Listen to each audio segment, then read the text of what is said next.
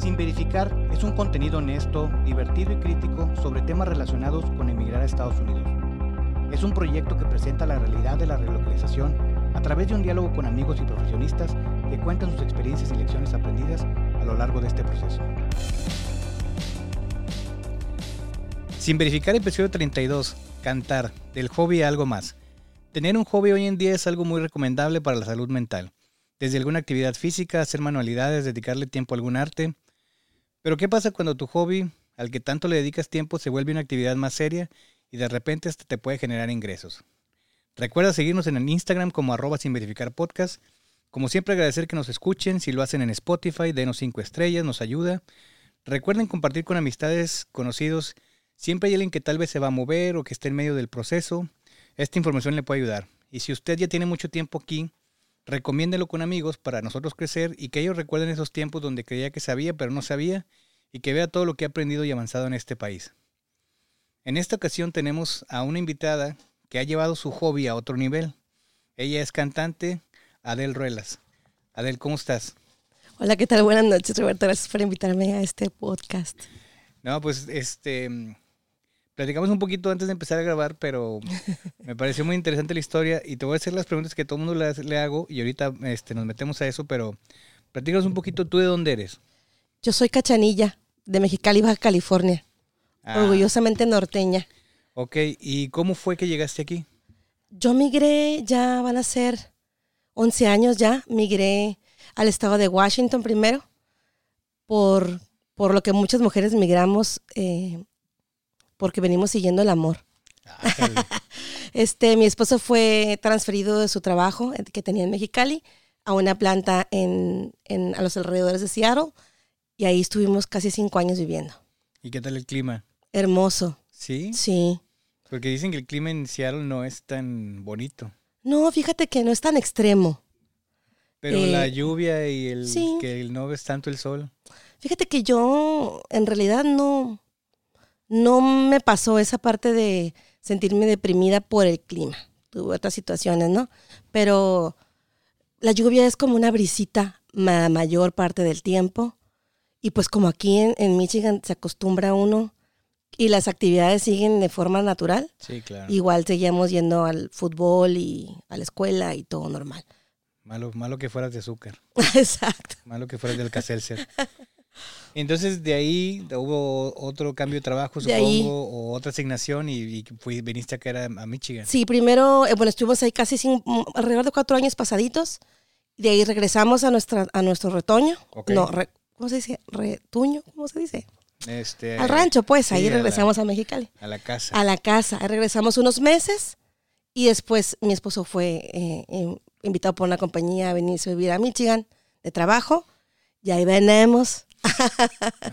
ahí venimos para acá. Vuelve a amarrar las chivas y vamos. Volvemos a subir las chivas al pick y ahí venimos. Oye, ¿y esa vez, o sea, la segunda vez, fue fácil tomar la decisión o fue más difícil? Fue mucho más fácil que la primera vez.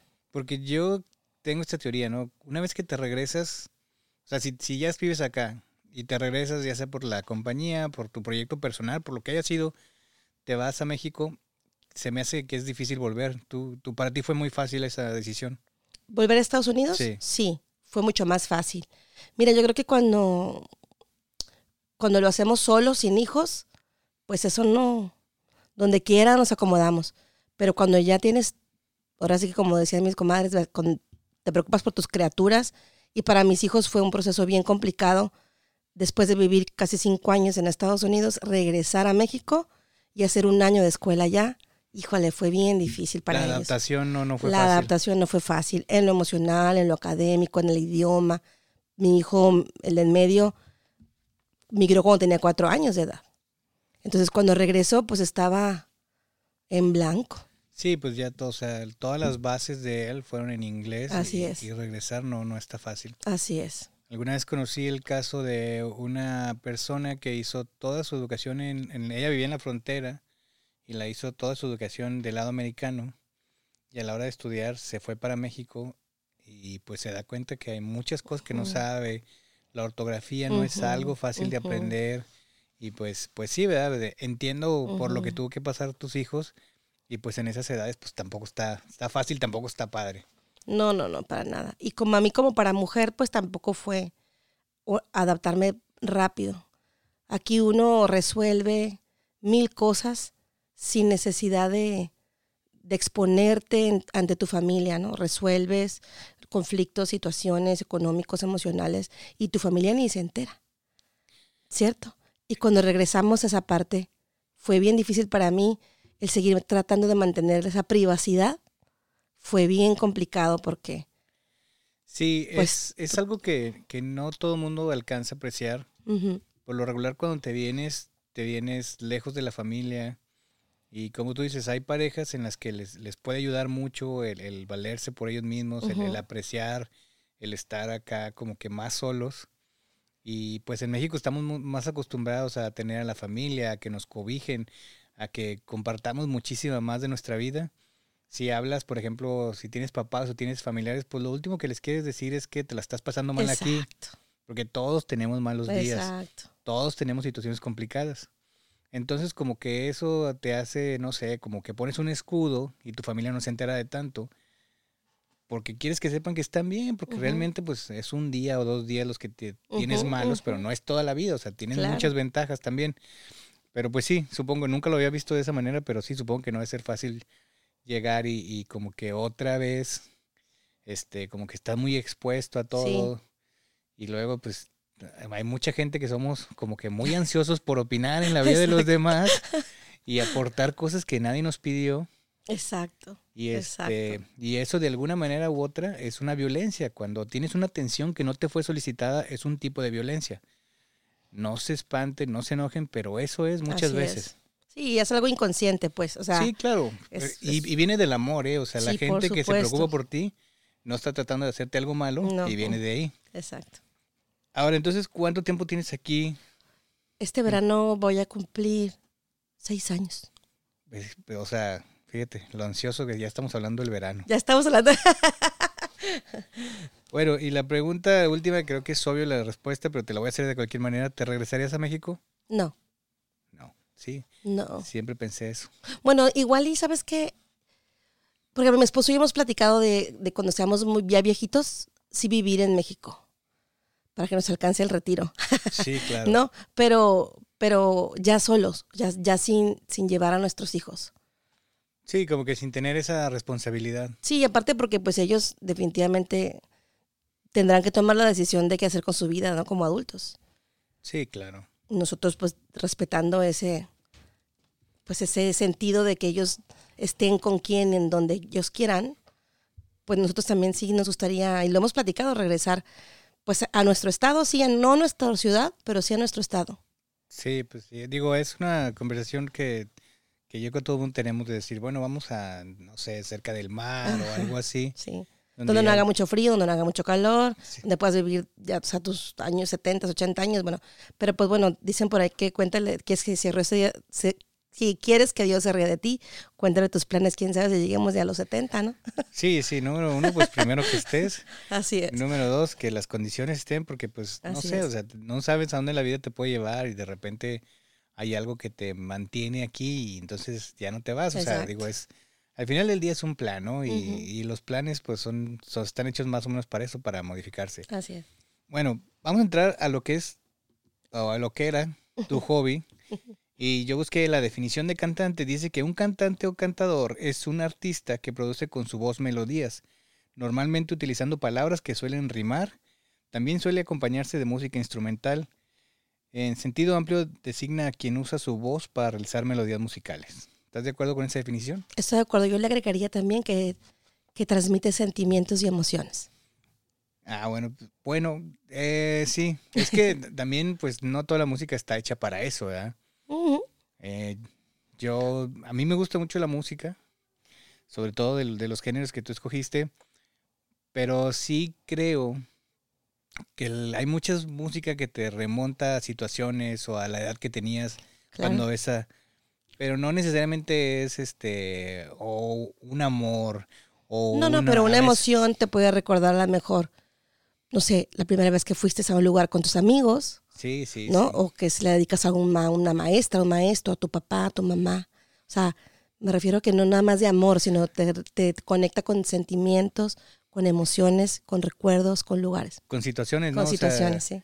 yo no creo que alguien hoy en día, alguien que, que tenga la edad de am, arriba de 35, no escuche la canción de la culebra y lo relacione con cuando mataron a Colosio. Exacto, totalmente de acuerdo. Porque yo creo que esa canción quedó marcada ahí para siempre. Exactamente, sí. Ahora- Totalmente de acuerdo. Platícanos un poquito de la historia tuya. ¿Tú desde cuándo cantas? Yo canto desde que estoy niña. Mi papá fue músico y desde muy chiquita a mí me inculcó el gusto por la música. Eh, yo empecé a estudiar canto vocalización cuando tenía alrededor de 7, 8 años de edad. Y cuando empecé a cantar ya con grupos o con coros tenía como alrededor de on- o 10, 11 años de edad. Ok, entonces tú no eres ningún este, aficionada, pues sí tienes una preparación. Tuve una preparación de joven, de joven adolescente, y ahora como adulto y como dedicándome ya al, al- al canto de forma profesional, pues sigo, sigo preparándome. Ok, pero entonces empiezas a tocar con grupos desde los 11 años, Empiezo a cantar en coros. en de- coros. Ajá. ¿Como Y que ¿Como de alguna iglesia? O... en el coro, yo canté en el coro del Instituto de Cultura Baja California. Era un coro lírico y cantaba, ahí estuve un tiempo, canté en el coro de la universidad, de la, UA de la Universidad Autónoma de Baja California. Después fui vocalista de un grupo de la escuela, un grupo musical de la escuela, de la secundaria. De la secundaria, o sea, los, de los 12 a los 15 tú Sí, tocabas en un yo grupo. cantaba, sí. Y siempre fue algo que, o sea, nunca, o sea, era como tu plan de vida o... Fue, mi, fue mi sueño desde niña. Eh, yo me subía a la mesa de, del centro de la sala de mi mamá y era mi escenario y me agarraba un cepillo y era mi micrófono. Desde niña fue para mí un sueño. Es, es algo que, mm, que siento que muchas veces es como un cliché, ¿no? Que cuando dicen, cuando alguien es famoso, alguien dice, no, es que este desde niño ya era artista y todos como que nos imaginamos como que, Simón, o sea, eso no pasa. Y luego cuando conoces a alguien que realmente está en las artes, este, sí dices, no, es que sí es cierto. O sea, digo, yo, este, muy orgullosamente tengo una hija que estudia teatro. Mm, Y hoy en día que la veo, cuando participa en obras y todo eso, me recuerdo y digo, es que sí, desde, desde que aprendió a hablar cantaba este la canción de Nacaranda de, de las de ¿cómo se llama? La de la hora pico. Ok, ok. Y, y- y tenía pocos meses y luego hoy en día que la veo digo, es que este es el claro ejemplo, lo platicaba con mi hermana recientemente de de que cuando dices, "No, es que desde niño ya se le notaba", o sea, cuando alguien está muy desarrollado en las artes, sí se le nota desde niño. Igual que en los deportes. Cuando ves como niños estrellas, ¿no? Desde muy chiquitos. Sí, yo creo que, y ese es un mensaje para quien nos esté escuchando, quien observe eso en sus hijos, que lo, que lo apoye. Sí, no todo el mundo está hecho para ser ingeniero Exacto. o licenciado. O sea, sí, este, sobre todo para la gente que vive en los Estados Unidos y eh, entienda que este es otro entorno. Mm, Ellos no están creciendo en el entorno donde nosotros crecimos, donde tienes que estudiar estas carreras para que puedas vivir decentemente o para que puedas aspirar a, a una vida buena, tienes que ir a la escuela. Este es otras circunstancias. Nosotros los trajimos aquí. Y como tú dices, véalo y apóyelos porque pues eh, trajimos a los hijos a que sean felices, ¿verdad? Y a darles unas oportunidades que nosotros no tuvimos. Sí, claro, también.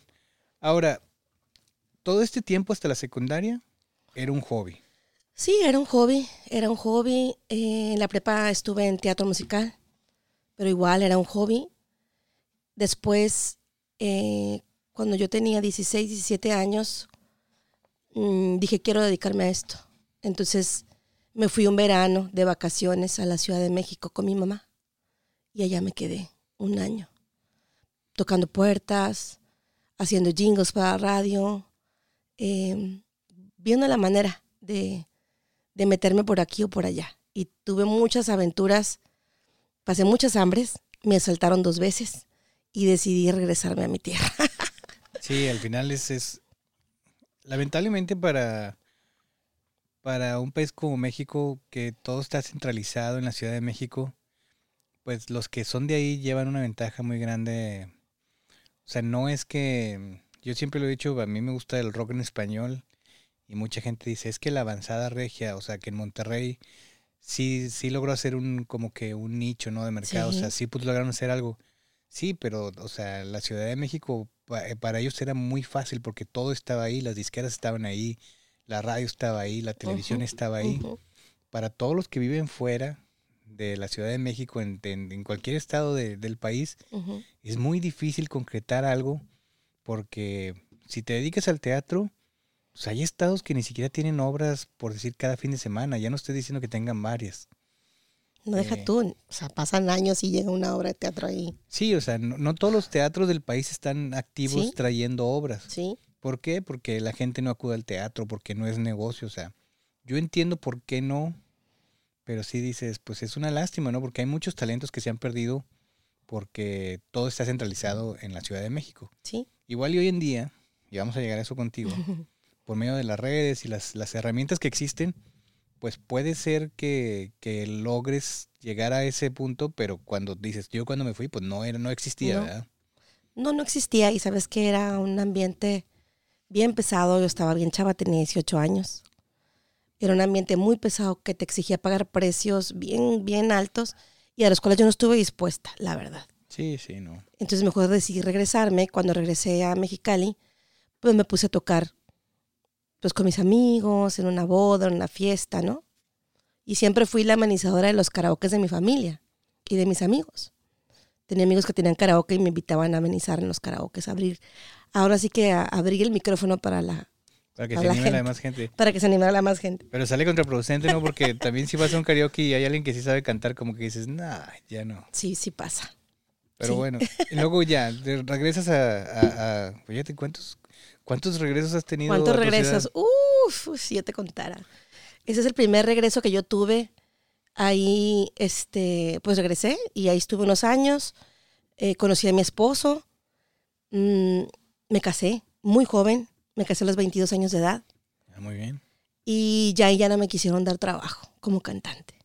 Porque los promotores o los dueños de los grupos versátiles tienen, tenían, no voy a hablar por el presente porque no lo sé, pero en, aquel tiempo tenían la creencia de, no, tú estás recién casada, te vas a embarazar, tu marido te, va a celar, te va a celar, ya no va, ya a dejar que llegues a las 3, 4 o 5 de la mañana cuando terminemos las bodas o las quinceañeras, ¿no? No, no, no, tú, tú, ya no vas a, tú ya no puedes dedicarte a esto. Y en ese momento, pues, yo recibí lo que el universo me dio y me dediqué a trabajar, eh, porque soy Godín, te dije que soy Godín. Ah, este, me dediqué a trabajar, a crear familia, tuve mis dos hijos y la música nunca la dejé, es algo que a mí siempre me apasionó. ¿Pero creías que ya había terminado el sueño? De ser cantante y de, grabar un disco, salir en siempre en domingo, eso ya había pasado, ya. Sí, desde que decidiste no cooperar, ya. No, no, no, no, ya no. era el filtro ahí para Raúl Velasco. Ya, sí, y para muchos otros más. Pero que en paz descanse, don, Raúl Velasco. Pero mira, en, en aquel. Descanse. En paz descanse.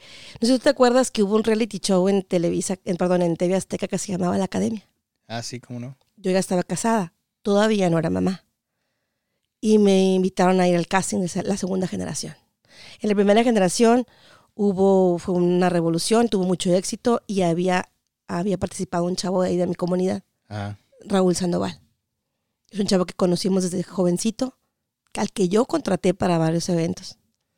Y este... Y sí, sí fue mucha diferencia, perdón, antes de cuando tú lo conociste a cuando ya salió de la academia. Sí. O sea, sí, sí se ve las, la preparación y las tablas que les dieron.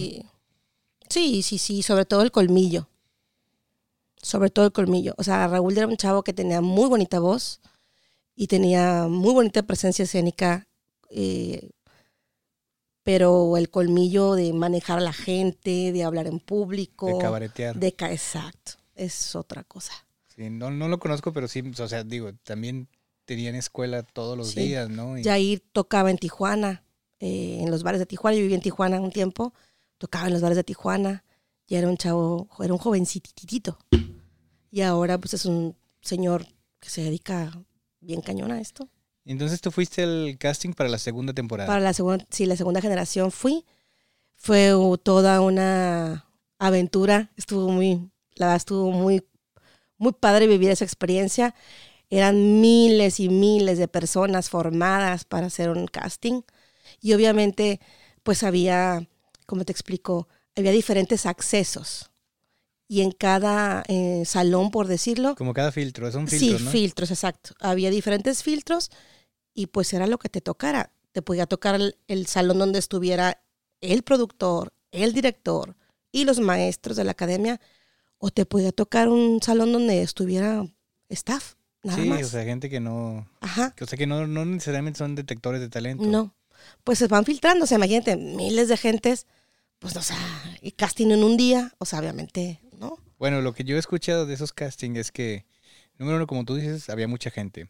Número dos, era mucho el tiempo de espera. Era demasiado. Y de que, pues, ya a la hora que te tocaba hacer la audición, mucha gente ya estaba con hambre, mucha gente, pues, no había tomado agua. Entonces, pues, es difícil ponerte a cantar bien.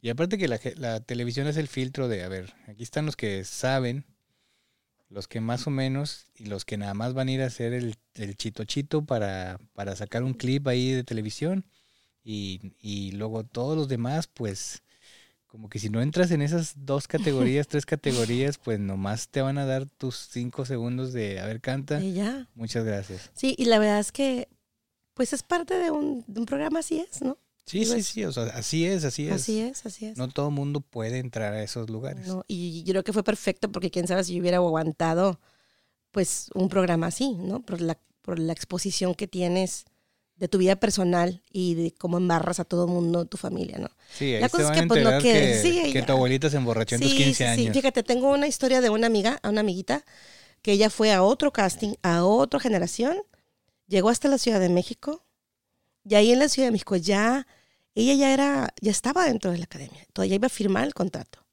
Cuando le empiezan a decir, oye, necesitamos que nos cuentes una historia. Que, ¿Cuál va a ser tu historia a contar dentro del reality?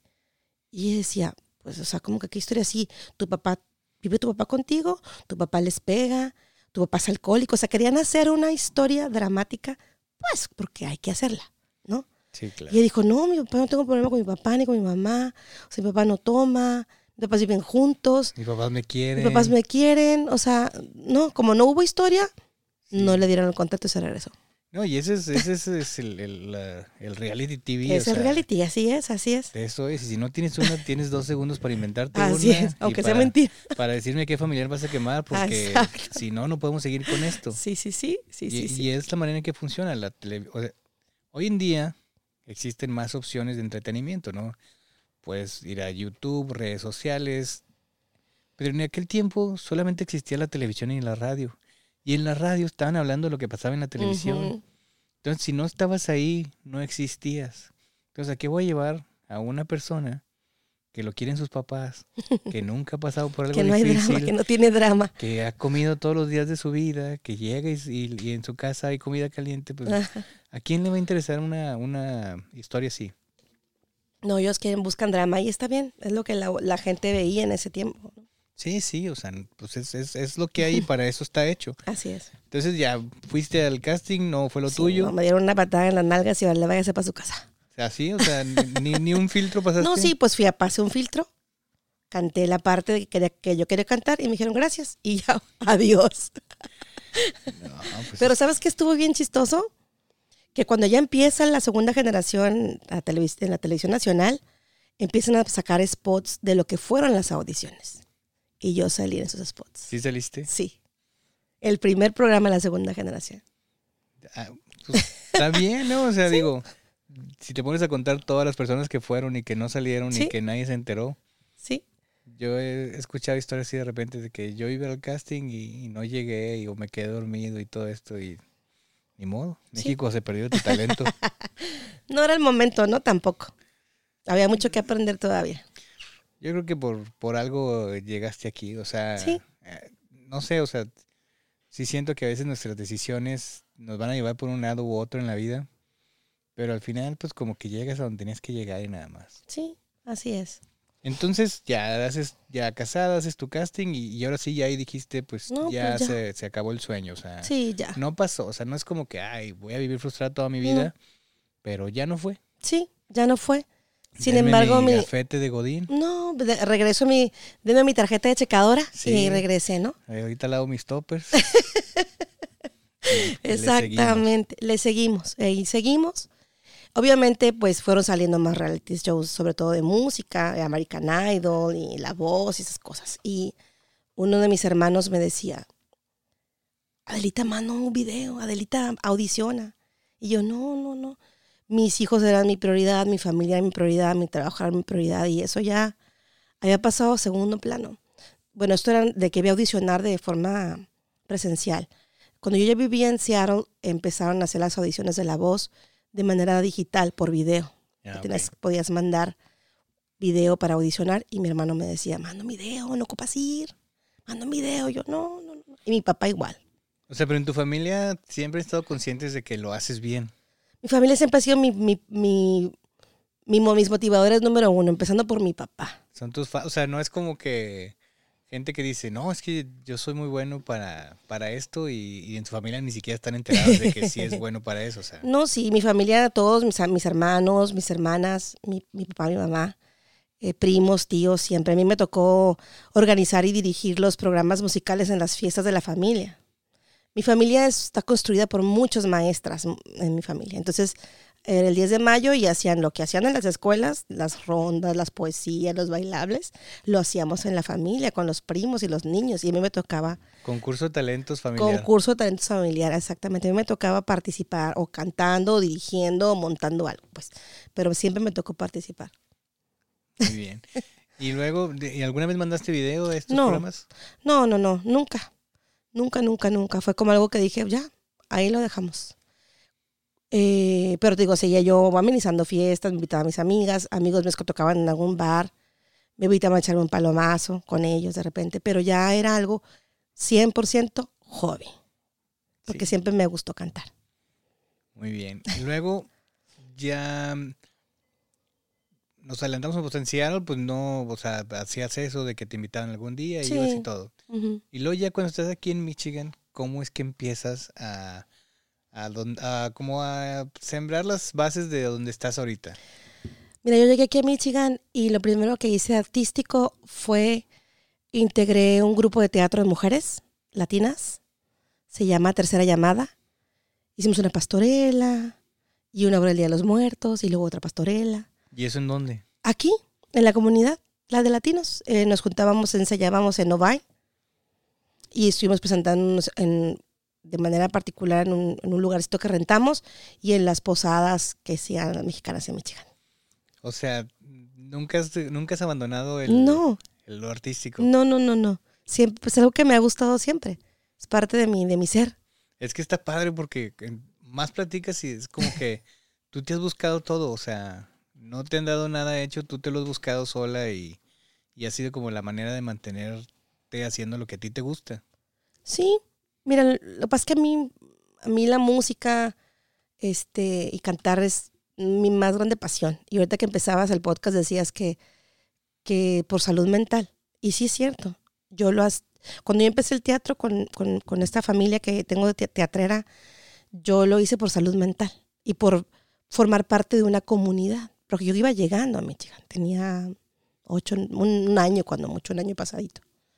Y lo hice para formar comunidad y hacerme de amigas y, y Conocer gente. y a conocer gente y ocuparme. Entonces fueron almas que conectamos emocionalmente muy cañón, la verdad. Y entonces somos ahora somos somos familia, somos hermanas. Porque ver, gente en situación similar como tú que dices, pues estoy buscando algo en qué distraerme yo y qué hacer. Ujú. Y pues al final te encuentras con gente que está tratando de hacer lo mismo que tú y pues de alguna manera de ahí este te hermanas, ¿no? O, o ves que es similar, o sea, es que hay mucha gente que está pasando por lo que todo el mundo está pasando. Exacto. O sea, cuando llegas aquí y te empiezas a, a, no sé, a, a deprimir por ciertas situaciones, o sea, te empiezas a ser pesado, hay un chorro de gente que está pasando por circunstancias muy similares. Exacto.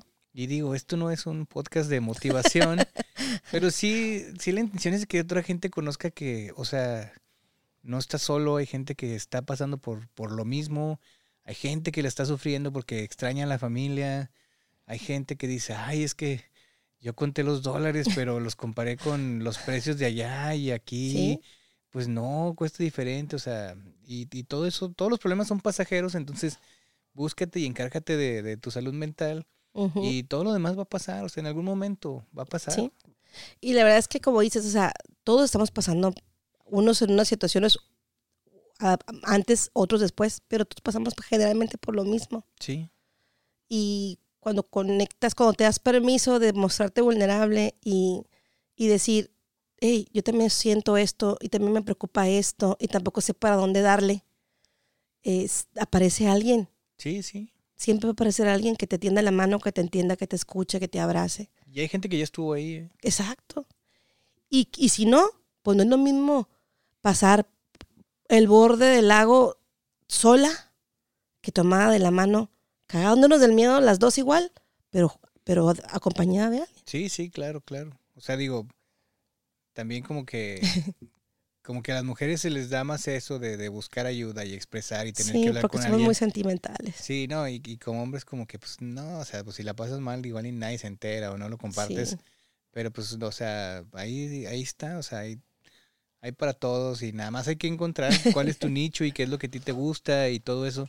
Entonces llegas y haces obras de teatro. Sí, estuve con mi grupo de teatro un, un tiempito, divertidísimo, creando eh, y divirtiéndonos, porque fue para divertirnos también. Ahora, no se preocupen si alguien las va a ir a ver o no las va a ir a ver. Háganlo porque les gusta. Exacto. Háganlo, bueno, hazlo para ti, Sí, claro. ¿no? Primero empieza por ti. Sí, o sea, hay proyectos que, que no generan un peso. No, ni, ni nos vamos a hacer ricos de esto, o sea, claro que no, pero que sea porque, porque te lo disfrutas, porque lo disfrutas hacer. Ahora, si quieren donar, pues donen, ¿verdad? Por Porque supuesto. Por supuesto que las pestañas cuestan muy caras. Todos ocupamos otros micrófonos. ¿eh? Exacto, exacto. No, no, pero me refiero a que pues hay proyectos que no, o sea, que no están hechos para dar dinero y están hechos para dar satisfacciones, por decir. Sí, claro, claro, claro. Como los hijos, ¿no? Que también cuestan mucho dinero, por cierto. pero dan satisfacciones. Sí. No, no, pero, ok, entonces las obras y luego de ahí, ¿cuándo cambias a...? a- Pues mira, po- un poco antes de la pandemia decidimos poner un, un- un break al, al proyecto de tercera llamada, porque todas eran o, ma- o mamás o mujeres profesionistas, porque teníamos ingenieros y contadoras en el, en el grupo. Y todas trabajaban y empezaron a conflictuarse muchas situaciones de lo laboral y los proyectos personales de maestría y esas cosas los tiempos no los daban? tiempos no nos dieron. Entonces decidimos poner un, un break y a los meses, que habrá sido un año más o menos, o probablemente menos, pues que se viene la bendita pandemia. Amén. Nunca lo esperamos. Nunca lo esperamos, no sabíamos cuánto iba a durar. Entonces yo tengo una sobrina, que aparte de ser mi sobrina, es mi ahijada y es mi comadre. O sea, tengo triple, triple bonding con esta mujer. O sea, nunca te pelees con ella. No, sí me peleo, pero nos amamos más de lo que nos peleamos. Y ella, cuando empezó la situación de la pandemia, me, hablando con ella, me dijo, oye, güey, ¿qué vas a hacer? ¿Qué voy a hacer de qué? Pues ahora se van a encerrar, güey, ¿qué vas a hacer? Y yo, mi primer pensamiento fueron mis hijos. Yo le dije, no, pues ya, mira, ya pagamos el- la suscripción a tal plataforma y a tal plataforma, y ya pedí unas cosas por Amazon para jugar aquí dentro de la casa. Y me dijo, no, no, no, no, no, güey, no estoy hablando de tus hijos, estoy hablando de ti. ¿Qué va a pasar contigo? Yo, ¿por qué? Te vas a volver loca. Sin poder salir, sin ver a tus amigas, sin salir al desayuno, a la cena. O sea, tú necesitas hacer algo. Porque tú si no estás creando, te deprimes. ¿Qué vas a hacer? Que le dijiste, híjole, no sabía, pero qué bueno que ya sé. Puta, pues Simón. Pues, tienes razón, pues ¿qué haré? Pues no, no sé. A mí me gusta mucho cocinar. No soy chef, nunca he estudiado nada de eso, pero me gusta cocinar. Y yo dije, pues me pondré a hacer vid- videos de cocina. Y me dijo, no, no, no, no, no, que yo sé de cocina. ¿Por qué no te pones a cantar? Conéctate con nosotros.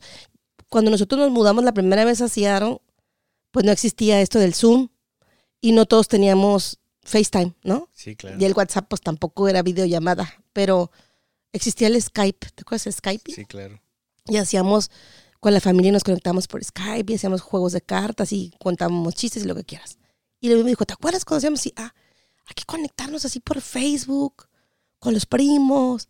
O sea, que pues, al, pues alivianarnos uno con los otros, pero tú cántanos. Ay, no chingues, sí, cántanos. Es más, pon un pinche karaoke en tu casa, ponnos la letra ahí en la pantalla y date. Pues dirás bien. Y empecé cantando No manches. todos los viernes. Empecé primero los viernes con mis amigos más cercanos y mi familia por Facebook. ¿Y en qué momento decides abrirlo? Era mi, era mi página personal. Y un viernes, dos viernes, tres viernes, y de repente empiezo a recibir mensajes de gente que me decía, oye, fíjate que la familia de mi esposo te está viendo en La Paz. Porque le compartimos el link por WhatsApp al grupo de la familia. Pero pues te quieren pedir rolitas y no te pueden pedir rolitas porque pues No tienes tu Facebook privado. Ajá. Y yo decía, ay, no, qué pena. Uy, fíjate que mi abuelita que te está viendo, o mi tía, o mi hermana, y así empezó gente a preguntarme. Yo empecé en marzo, exactamente cuando empezó la pandemia. En junio de ese año abrí una página de fanpage. O sea, ya tenías tres meses haciendo la dinámica de cada viernes. Todos los viernes cantaba cuatro horas. ¿Cuatro Hacía un live de cuatro horas, güey. Cuatro No, horas de live. No. Sí. y era, o sea, canción tras canción, o te iban pidiendo o qué? Mira, yo empecé con lo que a mí me daba la gana cantar, ¿no? Lo que a mí me gustaba cantar en ese momento. Pero de repente era de que, oye, cántate tal y cántate tal. Entonces dije yo, "Mm, ¿por qué no? Y- igual esta, esta misma sobrina mía, ahijada, comadre, Michelle se llama. Me dice, haz un tema, güey. Es mercadóloga. Ella es mercadóloga. Haz un tema. De, di, hoy voy a cantar canciones de películas. Y puras canciones de películas. Y yo, ah, pues estaría bien. Oye, ¿y tú te las sabes todas o qué? No, no me las sé todas, güey. Pero pues tenía ahí mi pista y mi la letra, el O sea, YouTube. pero no es como que las tengas que ensayar o nada, o sea. Bueno, cuando empezamos a poner los temas, sí. Ah, porque ya en la semana ibas preparando. Iba te- preparando, exacto. Preguntaba, ¿qué quieren? ¿Qué tipo de música quieren? De los ochentas. A ver, ¿qué quieren escuchar? Entonces me mandaba la gente, este, oye, pues canciones de Flans. No, pues que Lupita Alessio. No, pues que Le Recodo. Y me mandaban la gente sus listas de sus canciones, güey. Y entonces empecé a hacer temas. Cantamos, por ejemplo, am, Bohemia, pura música de los Panchos, los Dandies, ¿no? Y luego hicimos otro, un tributo a Rocío Durcal. Y no te era ajena la música, o sea, tú decías, bueno, No, no, no. A mí me encanta la música toda. pero de todo escuchas. De todo escucho. De todo. Ahora sí que hasta Bad Bunny escucho, güey. Sí, sí. De pues, todo. Debe ser, o sea, no es, o sea, si te cierras, pues el, el- la vida avanza, la música avanza. Sí, y- sí. Y yo soy súper reggaetonera. A mí me encanta bailar reggaetón. Cul- gusto culposo y no culposo, porque me siento orgullosa de que me gusta bailar reggaetón. Sí, sí, pues cada quien, o sea. Y así fuimos haciendo temas. Eh, un tributo a mm, las reinas este, del regional. Y cantábamos de Jenny Rivera, de Celina, de o sea, no, Alicia pero- Villarreal. Pero cantabas, no es cantábamos, No, tú cantabas. Yo cantaba, sí, yo cantaba. Digo cantábamos porque yo sé que la gente cantaba conmigo. Me mandaban videos viéndome y cantando, ¿sabes? O sea, y, y- pero, pero, o sea, hecho de la nada, o sea, Hecho de la nada. Mi primer live, si tienes oportunidad, y si tienen la oportunidad, vayan a mi página de Facebook y búsquenlo. Yo salgo con el cabello mojado, estilándome acá. Tomaba una clase de zumba, salía de la zumba, me bañaba y me sentaba con un celular y un micrófono que me había costado 60 dólares en, en Amazon, creo.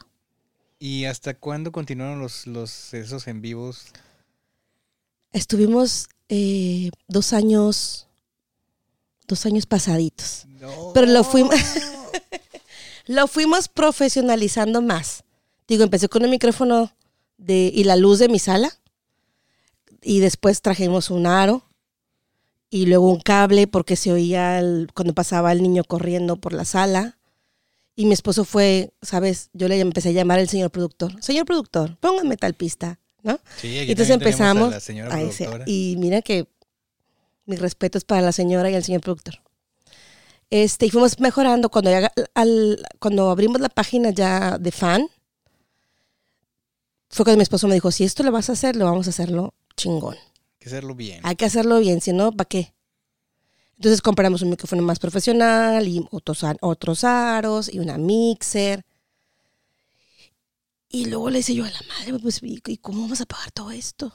Porque, pues tú estás pagando, cabrón, ¿no? Sí, claro. Entonces empezamos a, al principio empezamos a promocionar amigos que estaban emprendiendo durante la pandemia porque perdieron trabajo, porque por mil cosas que sucedieron. No, ahí había el amigo que el fin de semana vendía pozole, o el amigo que vendía ceviche, o el amigo, la amiga que hacía cubrebocas y los vendía. O sea, empezamos de esa forma sin cobrar. Después empezamos a pedir una aportación para pagar la renta de la plataforma donde, donde cantábamos sin, sin comerciales, por, por ejemplo, ¿no? Porque empecé yo con YouTube. Y ya no puedes cantar ahí porque... Ya no podía cantar ahí, eh, porque me bajaban las canciones, me cortaban los lives. o Sí, sea, claro. muchas situaciones fueron pasando y se fueron uniendo eh, amigos y conocidos, que era una aportación de 10 dólares, güey, ¿no? Por Pero decir era algo. pero era algo lo que nos, eh, fue lo que nos mantuvo eh, todo este tiempo porque pues había que, que pagar licencias, este, publicidad, vestuario, cabrón, porque empecé a hacer una producción formal.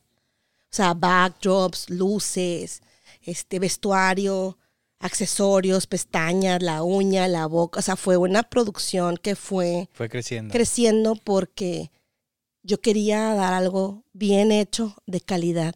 Empezaste en, en, en video casero de Mi En Rancho, Mi. Cocina Exacto, y terminaste en La Más Draga.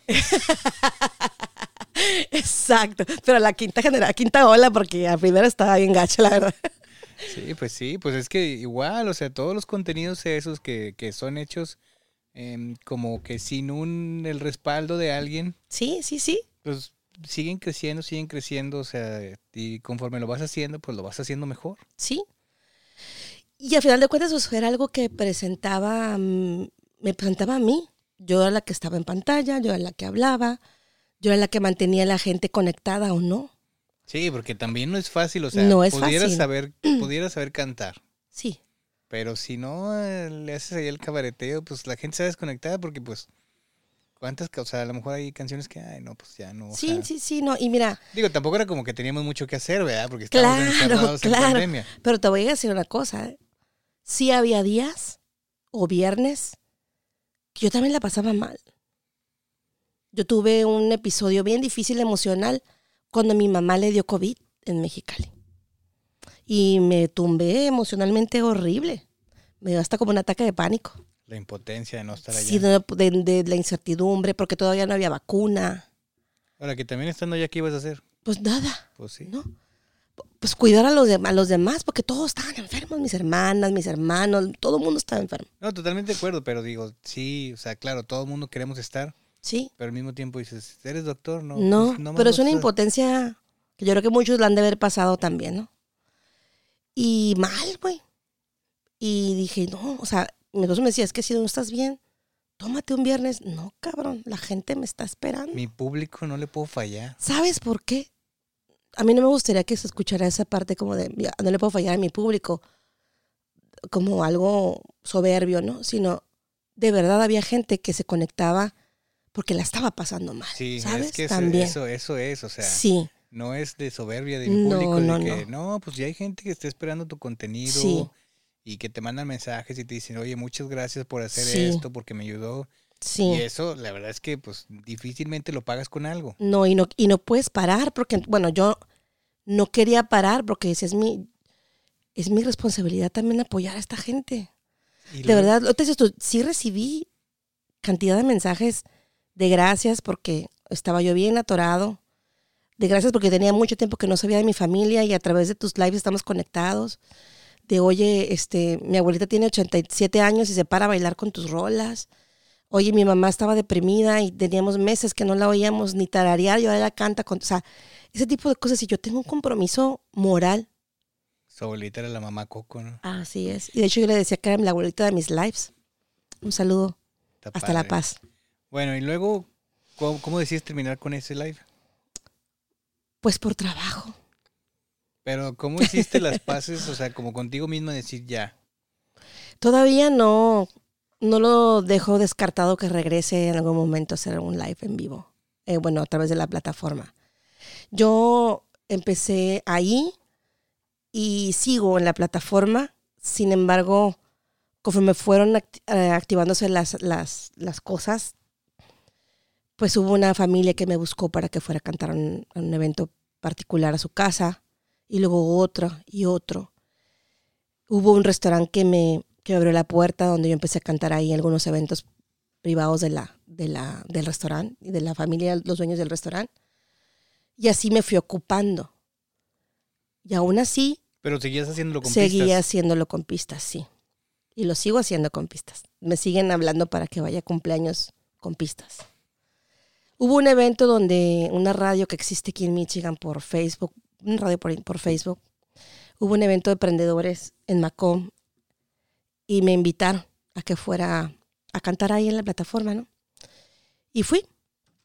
Y ahí este canté en tarima bien poquitas canciones por el, por el tiempo, pero cuando me bajé de la tarima se me acercó un chico y me dijo, oye, fíjate que yo tengo un grupo de rock y ando buscando una voz femenina para hacer una colaboración.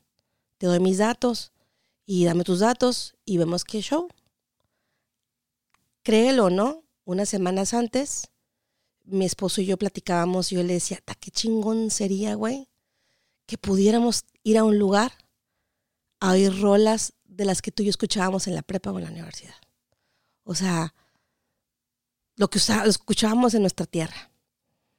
Y entonces él me decía, no, pues es que aquí no hay. Generalmente es música de mariachi, música de banda, que también nos gusta y también la hemos ido a escuchar, ¿no? Pero esa parte de, la añorábamos. Sí, claro.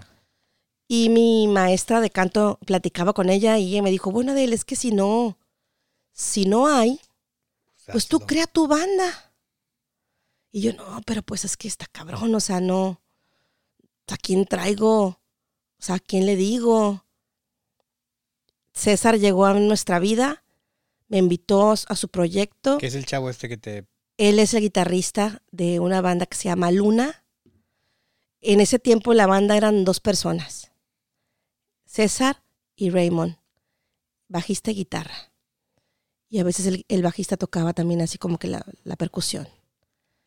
Y eran ellos dos. Y él tenía otros proyectos con otras bandas, ¿no? te Como música. ¿no? Así como que tengo una banda, ¿no? No, no, no, es que sí tenía otra banda como en inglés y que se llama Blue Moon la banda y luego es como músicos se rentaban otras bandas, pues. Pero él tenía ganas de hacer algo acústico, de rock en español. Y lo hicimos como una colaboración. Hicimos un live en mi, en mi, en mi, En la plataforma. mi plataforma. Hicimos un live de, de rolas de rock en español y pop en español. Quedó padrísimo. Y ahí nos hablaron, oiga, ¿no te gustaría venir a tocar tal parte? Ah, pues vamos. Y nos otro lugar. Y este, un evento de, en Detroit Riverfront, un día de los muertos. Ahí vamos. Pero también nos hablaron de un bar en Grand Rapids que querían una banda rock en español. Y entonces el, el chavo que en ese momento tocaba las percusiones con nosotros en el acústico, maestrazo a las percusiones para ritmos caribeños y así, dijo, ¿saben que yo no le, no le conozco mucho el rock en español porque él no es mexicano? Y entonces mi esposo, el señor productor, hasta ese momento el señor productor, pues siempre anda con nosotros. Dijo, pues yo les hago el paro. Me subo, yo me sé estas rolas, nanitos verdes o estéreo, que fanes, yo me las sé. Pero sí sabe tocar, o sea, sí, Sí, toca la por hobby. Por hobby. Y se subió y sacamos ese evento adelante. Y luego, oigan, que otro. Y que otro. Y oye, ¿por qué no sacas esta rola? ¿Y por qué no cantan esta rola? Y en y ahora en marzo cumplimos un año ya como banda, Sí, ya, ya más formal. ya formal como banda. Así ¿Y, es. ¿Y en qué momento aprendieron a cobrar o, o era algo así que...? Porque la mayoría de las personas que se dedican a algo parecido es como que... No, pues al principio como lo hacía sin pensar a dónde iba a llegar, pues Ajá, no cobraba tanto y luego por eso siempre tenían chamba. ajá. Y luego ya cuando cobras lo que realmente debes de cobrar es como Sí. que la gente, ay, ¿por qué tan caro? No, pues es que eso cuesta. Y la verdad que a mí nunca me dio pena cobrar. Sí, empecé con un, yo sola empecé con una tarifa porque no sabían qué, cuánto, a quién le pregunto. Porque no tenía, no sabía a quién preguntarle o como, ¿sabes? O sea, salir Sí, no, de no, un... no existe una referencia. No, no había una referencia, esa fue la palabra. No había una referencia. Gracias. Y después con estos chavos músicos yo les preguntaba, ¿cómo, o sea, ustedes que se rentan, ¿cuánto cobran? Pues estamos cobrando bien, estamos cobrando mal. Y entonces fue cuando empezamos, bueno, pues es que, ¿cuánto nos sale? ¿Cuánto nos gasta gasolina? ¿Cuánto ocupamos en, en equipos? O sea, no nos estamos haciendo ricos de esto. Me preguntó otra vez una persona, ¿y qué estás haciendo con tanta lana? Pagar, güey, los micrófonos que saqué. Sí, Crédito. no, es que todo, todo cuesta y luego Sí. la gente cree que, que es mucho dinero y pues no, o sea, realmente no es, es más amor al arte que, sí. que económico. Sí. Una de las condiciones que yo puse cuando ya empezamos a armar la banda fue, yo les dije a los chavos, yo lo hago para divertirme. Yo lo hago para pasarla bien. Si yo la paso bien, la gente que nos escuche la va a pasar toda madre. Entonces, en el momento en que esto ya no sea divertido, paramos. Sí, es que pues eso aplica para casi todo en la vida. O sea, Así es, el momento que no lo estés pasando bien, ya déjalo. o sea, no- Así es. No es de ahí. así es. Y así estamos. Ya te digo, ahora en marzo, ya como banda formal, eh, celebramos el año pasado, en marzo, dos años de mi proyecto. Mi proyecto se llamaba ¿Qué noches con Adel? olgabrinskin.com. No, sacabas el violín y Ah, todo. sí. Mira, el violín no, pero sí movía la cadera. Oye, entonces, ahorita tienes esta banda, te presentas y es un fenómeno muy particular porque hay gente que te sigue. O sea, que buscan dónde vas a tocar y van a verte. Bendito Dios. Te, te- o sea, ¿te imaginaste que alguna vez eso? O sea, porque puede ser una persona o dos o diez o veinte o Sí, sesenta. sí, sí. Y pues está padre. O sea, Sí, sí, sí. Mira, yo soy muy agradecida de eso. Nunca me lo imaginé, de verdad. Nunca lo hice con esa visión. Yo lo, nosotros lo hicimos con la visión de pasándola a toda madre, de hacer algo divertido, de ocupar nuestro tiempo en algo creativo, de aportar algo a la comunidad. No fue por otra razón. Y nosotros estamos súper agradecidos con la raza que nos sigue, que nos va, nos pregunta, ¿dónde vas a estar? Tenemos porque gente sí que empiezas a ver las Sí, mismas personas las mismas que van a- personas. A, verte a diferentes Sí. lugares. Sí, y nos encanta, eh, tenemos una pareja que todos, todos los eventos están, de verdad. Todos los eventos, restaurante o evento público donde estemos, están. Y eso no lo, o sea, No, no lo pagas con nada. con nada. Y deja tú que están, que cantan, que bailan, que se ríen, que se relajan, que la pasan a toda madre con nosotros. Eso es lo más importante para, nos- para mí, para, para los chicos. Sí, sí, porque número uno quiere decir que les gusta lo que haces. Y número dos, que están al pendiente de dónde vas a estar para, para, para ir a hacerlo. Se cumplió con el propósito. Yo en alguna ocasión, alguna, alguien que me preguntó, se lo comenté, yo creo que yo vine al, al mundo a hacer la diferencia. Y mi propósito como cantante es hacer la diferencia eh, en alguien, tocar el corazón a alguien, recordarle algo bonito a alguien, tener la oportunidad de expresar algo a través de mi voz. Sí. Y eso lo, eso lo, lo hago con mucho amor. ¿eh? Al final, hagan lo que hagan, háganlo pensando en qué es lo que van a aportar. ¿no? Exacto. Y ¿Qué vas a dar con esto? Y si le pueden ayudar a alguien, pues, pues está muy chido. O sea, está, está muy padre. Sí. Hacer algo que te gusta por el simple hecho de, de hacer lo que te gusta, ¿no? Por no dejar de hacerlo. O sea, Sí, entiendo que no todo el mundo va a llegar a ser jugador profesional de algún deporte. sí. No todo el mundo va a llegar a ser este artista de la televisión. Pero si puedes de alguna manera seguir haciéndolo porque a ti siempre te gustó eso, pues está padre. O sea, yo no sé, o sea, yo con mis amigos me retiré del fútbol el día que, que dijeron, no, a este no va a jugar porque ya vamos a ir a, la- a las finales. Y yo decía, pues es que empezamos- habíamos jugado por divertirnos, o sea, no por ganar. Ya ganamos de niños y nos tomamos Sí. fotos con el trofeo. Y ahorita si gano o no gano, o sea, Ya, vengo a echar el bofe. exacto. Ya estamos de otro lado, pues. Ahora Sí, ya hay que claro. disfrutarlo. Hay que disfrutarlo, hay que animarnos a hacer lo que nos gusta hacer. No hay edad, güey, no hay edad. Mis hijos me dicen, mamá, o sea, ya cuarentona, pues es que ahora era el momento. Sí, pues si no, ¿quién te hubiera, claro. crea- ¿quién te hubiera creado? Dile. Claro, ahora era el momento. Ustedes ya están grandes. Su papá y yo tenemos el tiempo, compartimos como pareja, como compañeros de trabajo. Este, yo tengo una madurez emocional, física, mental para manejar esto. y mostrarme así, pues, o sea, Adele es Adele. Sí, sí, o sea, las cosas llegan cuando tienen que Cuando llegar. tienen que llegar, exacto. Y como dices, pues está padre que, que lo puedes compartir este, con tu pareja y que se están divirtiendo haciendo algo que les gusta, ¿no? Sí, yo le digo que es mi señor productor, Mr. Motola. Nomás me falta la cinturita y la lana. Yo nunca le he visto la cintura del señor Motola. No, pero a mí yo soy talía, pero soy Ah, talía. yo pretendo. Oye, eh, platícanos un poquito del evento que van a llevar a cabo el 2 de marzo. Cuatro. 4 de marzo. Es el sábado, ¿ah? Es el sábado 4 de marzo, sí. Celebramos un año con la banda, así como la tenemos constituida hoy. Es un año y tres años de, mi de que el- inicié mi carrera artística aquí en Michigan. ¿Y dónde vas a estar? Vamos a estar en el Parla Parliament del Auto Supply. Auto Supply es un restaurante que está en la ciudad de Ferndale, por la milla 9. Y vamos a estar ahí a las, el 4 de marzo. Las puertas van a abrir a las 8 y el concierto empieza a las 9.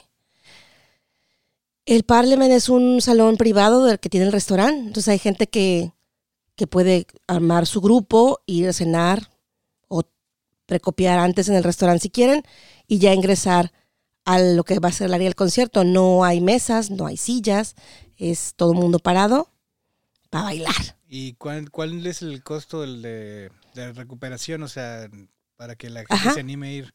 Cuesta 20 dólares el boleto. ¿Y dónde pueden encontrar los boletos? En mis redes sociales, ¿Qué son? Adel Ruela Singh, en Facebook y en Instagram también, Adel Ruela Singh. Ahí está el, el link para que compren sus boletos. Eh, nosotros no manejamos la boletería, la maneja una plataforma con el lugar que donde vamos a hacer el, el concierto. Es un concierto para toda la familia. Obviamente lleven a los, a los a las personas que ustedes consideren que la van a pasar bien ahí. Mm, o sea, pueden llevar adolescentes, ¿no? Yo creo que niños bebecitos pues no los van a dejar ni siquiera disfrutarlo, pero es un evento para toda la familia, pueden ir de adolescentes, adultos. Es un concierto, no es, Es un karaoke. no, no, es un concierto con un repertorio que se está ensayando, pre- preparado, Pero más o menos, ¿qué música puede esperar la gente escuchar? de Nanitos Verdes, de Alejandra Guzmán, de Soda Stereo, de mm, Celina, de la Sonora Margarita, O sea, de, de todo. un poco. ¿Y más o menos cuánto dura el evento? Como unas dos horas, 15 minutos, más Ah. o menos. Ya lo tienen ahí. Felicidades por el aniversario. La Gracias. verdad es que está muy padre la historia de que cómo te reencontraste con el, con el sueño, Sí. con lo que te gusta hacer y lograste llegar a un, a un este, pues a un nicho nuevo, a, a hacer más bien tu mercado. E insisto, no digo mercado porque sea de dinero, sino al público y generar esto que, que se está generando, sobre todo en esta área de Michigan, de muchas personas, como tú dices, somos más o menos de la edad, Sí, somos más o menos de los que escuchamos la misma música y pues no hay opciones, al menos que yo tenga conocidas, donde pueden escuchar ese tipo de música. Así es que si pueden ir, vayan. sí, vayan. No sé si tengas algo más que te gustaría agregar.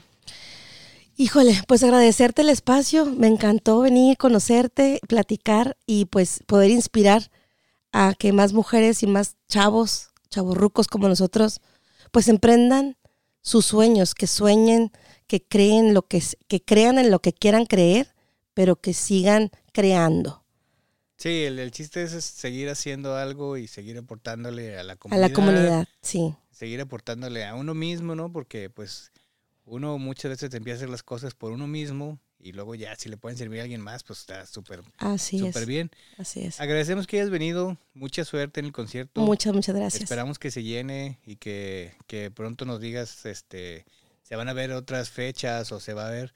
Sí, Pero también si te quieren escuchar, si alguien no te ha escuchado, te pueden encontrar en un restaurante ahí mismo en Ferndale. Sí, nosotros estamos una vez al mes en el restaurante Mezcal, en, también en, en la milla misma, misma 9. Es un restaurante mexicano también de paisanos. Ahí estamos una vez al mes. Estamos el 18 de febrero, el 18 de marzo y las siguientes fechas también las pueden ver en mi plataforma. También nos pueden, pueden escuchar nuestros covers que ya tenemos en, nuestras plata- en las plataformas digitales de Spotify, iTunes, Apple Music, YouTube Music. Ahí también te encuentran como... Ahí te me encuentran como Adel Ruelas. eh, hay covers que hemos grabado ya de, de- con la banda. Y, eh, y un cover dedicado para mi papá, que fue mi más grande inspiración. y mi primer motivador en la música. Sí, como siempre, ¿no? los papás son los que andan apoyando ahí todo, o sea, pues ellos se sienten felices de ver Sí. que sus hijos hacen algo que les gusta. Sí, mira, eh, mi papá no alcanzó a ver esto, que yo sé que le hubiera encantado haberlo vivido conmigo, y por eso es que le dedico yo esta canción a mi papá. Así que vayan a escucharla. No, muy bien, muy bien. Muchas gracias por venir. Este, cualquier cosa, pues, este, nos puedes pasar la información, lo postearemos Sí. en las redes. Vale, Este, ahí ponemos para que busquen sus boletos y pues no dejen de ir. Eh, nosotros nos despedimos. Eh, recuerden el concierto el 4 de marzo y pues ahí les estaremos posteando todos. A todos los demás, recuerden seguirnos en Instagram como arroba sin verificar podcast para que conozcan a los invitados, ahí los etiquetamos. Recuerden compartir, solicitar saludos, sobre todo compartir para seguir creciendo. Este, mm, como siempre, pues ya saben que les digo que nosotros seguimos con el compromiso de seguir haciendo el contenido, pero pues necesitamos invitados, personas que ustedes nominen para que se animen a participar. Manden temas que quieren ustedes que hablemos. Hay algunos que nosotros estamos dando por alto porque, pues, no sé, tampoco es como que tengamos todo tomado en cuenta. Habrá cosas que nos están yendo. Eh, tengan buena semana, nos escuchamos la próxima. Escuche sin verificar. Un podcast para todos los que emigraron a los Estados Unidos y los que lo piensan hacer. Bye.